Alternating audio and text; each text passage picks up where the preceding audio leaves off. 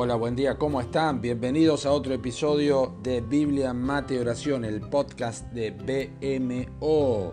La lectura sugerida para el día de hoy nuestro plan cronológico es Job capítulos 17 al 20 y nuestro episodio de hoy se titula Infraganti. Y nuestro texto es Job capítulo 20, versículo 27, que dice, los cielos descubrirán su iniquidad. Interesante este texto. Veremos qué podemos aprender. Nosotros vivimos en una sociedad que cree inconscientemente que va a poder eludir siempre las consecuencias finales de una vida sin principios honestos.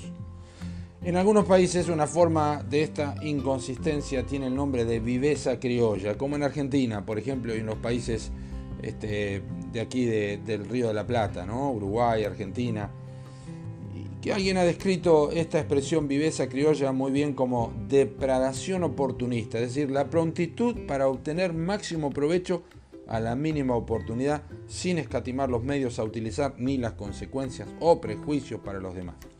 Es un mal desagradable, pero es aún más fatídico cuando las personas aplican este mismo principio en las cosas espirituales, a Dios, y en última instancia a la eternidad. No sería ninguna sorpresa que vos mismo razones de esta manera, aunque lo niegues, máxime cuando estás leyendo esta meditación o estás escuchando el BMO o estás leyendo la escritura que es de carácter netamente espiritual. Fíjate, si usas de viveza para tratar al prójimo a quien ves todos los días, ¿qué te hace pensar que no lo imaginas para con Dios a quien nunca lo viste? Interesante, ¿eh? Texto de hoy asegura que Dios, quien todo lo ve, finalmente va a sacar a luz la iniquidad del impío o el pecado del pecador. Y si deseas una expresión más contemporánea, es esa. Va a sacar a luz el pecado del pecador.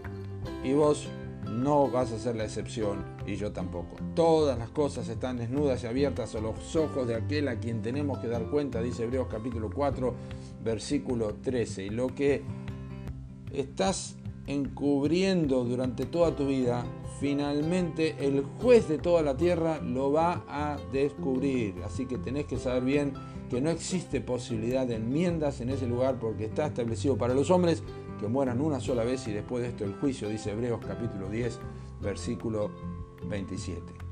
En pocas palabras, Dios va a descubrir la iniquidad de tu religión, en la que confías como recurso final antes de morir. Él va a descubrir la iniquidad de tu infidelidad, aunque tu cónyuge nunca lo haya sabido. El Dios de todo saber va a descubrir la iniquidad de tu orgullo cada vez que buscaste sobresalir por encima de tus compañeros. Va a descubrir incluso la iniquidad de tu falsedad sentándote domingo tras domingo en la iglesia, pero jamás sentándote a los pies de Jesús. Dios va a descubrir eso y mucho más. Dios va a descubrirlo todo. Yo no voy a hacer la excepción tampoco a esto. Entonces la pregunta para hoy es, ¿existe algo que pudieras hacer? Sí, claro que sí. Pudieras pensar ahora en esta vida cómo es que el mismo cielo que hará todo esto ya hizo algo para prevenir este desastre eterno para tu alma. Porque el pan de Dios es aquel que descendió del cielo y da vida al mundo. Jesús les dijo, yo soy el pan de vida, el que a mí viene nunca tendrá hambre y el que en mí cree no tendrá sed jamás. En Juan capítulo 6 versículos 36 y 35. Así que no te hagas el vivo, entre comillas, sino viví a través de Cristo, quien vino a librarte de tus pecados. Corre a Él para que te dé de su vida. Dios te bendiga. thank you.